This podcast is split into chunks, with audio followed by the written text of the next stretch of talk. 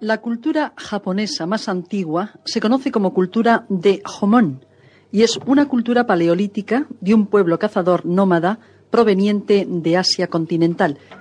Es un pueblo arcaico, pues se mantuvo en ese estadio hasta el año 200 antes de Jesucristo aproximadamente.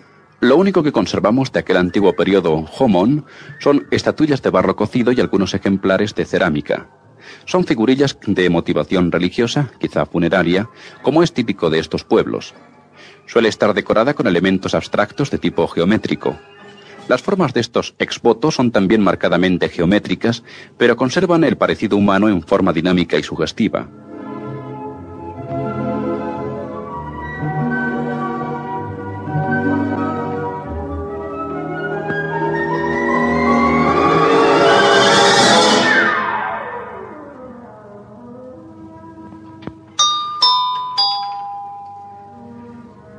El segundo periodo prehistórico del Japón se extiende del siglo II antes de Jesucristo al 6 después de Jesucristo. Es la época Yayoi. La época Yayoi puede coincidir con la invasión de un pueblo extraño proveniente de la costa asiática o de las islas septentrionales. Otros arqueólogos prefieren considerar la cultura Yayoi como una evolución del pueblo Homón.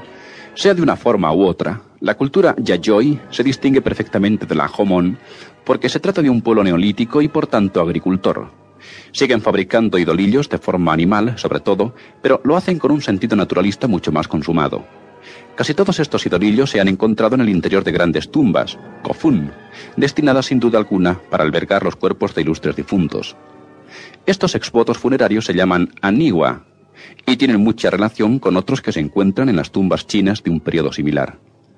Las figuras tienen un aspecto ingenuo y primitivo como puede verse al contemplarlas.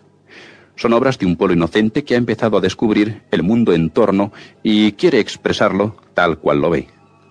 La parquedad de sus medios técnicos o el desconocimiento del oficio les confiere esa ingenuidad característica de toda obra precoz. La sociedad japonesa de esta época, Yayoi, es una sociedad aristocrática en la que unas cuantas familias poderosas e ilustres administran la vida de extensas comunidades agrícolas que conviven en un territorio común.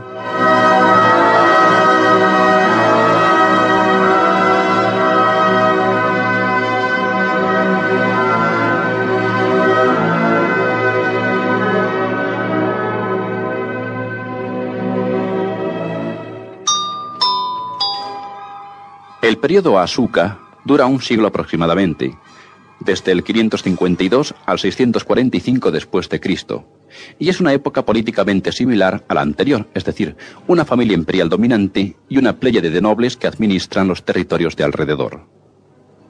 El acontecimiento más importante de la época Asuka es la llegada y propagación del budismo en los primeros años del siglo VII de nuestra era. A mediados del siglo VI ya conocían los japoneses las creencias budistas, como lo demuestra la llegada al Japón de una gran estatua de Buda, obsequio del monarca de Corea al emperador japonés.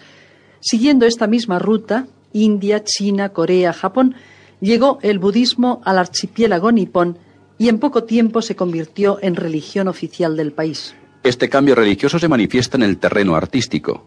Desaparecen casi por completo las antiguas manifestaciones de exvotos funerarios, residuos de cultos animistas muy antiguos, y comienzan a aparecer estatuas budistas similares a las que se realizan en China por la misma época y que aquí podemos contemplar.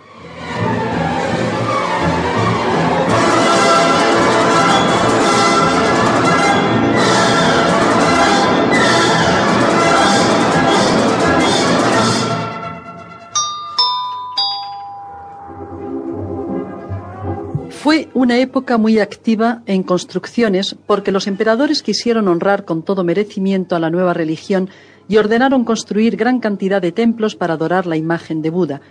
Esta arquitectura no es original, sino reflejo de la china o coreana.